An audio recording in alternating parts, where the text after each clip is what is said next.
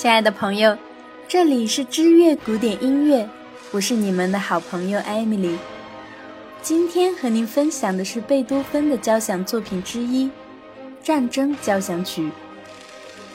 贝多芬的交响作品一般都是依照所作时间的顺序命名，从他的第一到第九交响曲。这里提到的，在贝多芬完成第八交响曲之后创作的一部名为《战争交响曲》《威灵顿的胜利》的作品。并没有按照以往的惯例被编入他的编号交响曲中，而是单独把它拉出来。之所以这样做，这里有一定的历史原因。一八零四年，拿破仑在法兰西称帝，从此开始了专制统治，并开始发动大规模的侵略战争。这也使崇尚自由共和的贝多芬十分痛恨法国的侵略和拿破仑的暴政。对拿破仑的态度从敬仰一下子变成了鄙视。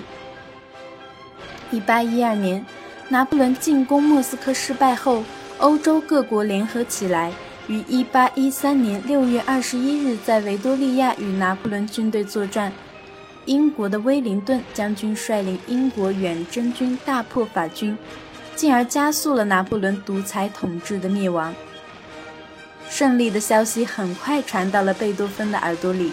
他创作灵感被威灵顿将军的胜利所激发，正巧当时应节拍器发明者梅泽尔的邀请要创作一曲，很快贝多芬就完成了战争交响曲初稿的创作，这也是这部作品被称之为威灵顿的胜利的原因。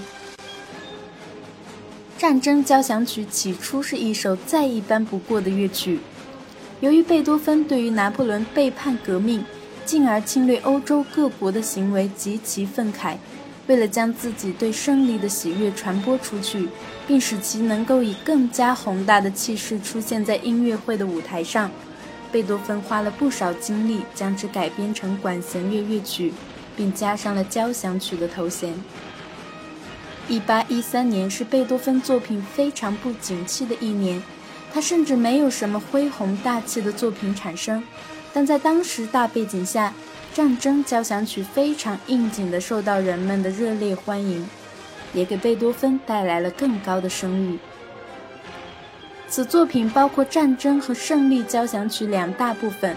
在第一部分，贝多芬用充满冲突和对抗的旋律，以充满火药味的配器，营造出了一个逼真的战争场面。后一部分主要以英国国歌《上帝保佑女王》为主题。歌颂了人们追求民主和平的伟大精神。从历史上人们对这部作品的评论来看，在诸多方面，战争交响曲都算不上贝多芬交响作品的上乘之作。很多人对它的艺术性价值也不屑一顾。虽然贝多芬本人也承认这部作品存在不少粗浅的地方，但他个人还是掩饰不住自己对其的喜爱。在一八一三年十二月八日，贝多芬作品专场音乐会上，贝多芬亲自上阵担任指挥演奏这部作品。沉浸在战争胜利欢呼的人们对战争交响曲表现出异乎寻常的热情。战争交响曲和贝多芬其他交响曲深刻的思想性相比，显得过于肤浅，但在当时也算红极一时。正是因为这部作品。使得贝多芬在维也纳，甚至在欧洲大众心中的地位再次上升到新的高峰。如果您对我们的节目有任何建议，请在新浪微博或微信公众号中搜索“知乐古典音乐”，在那里给我们留言。下面就让我们一同感受这首气势恢宏的交响曲吧。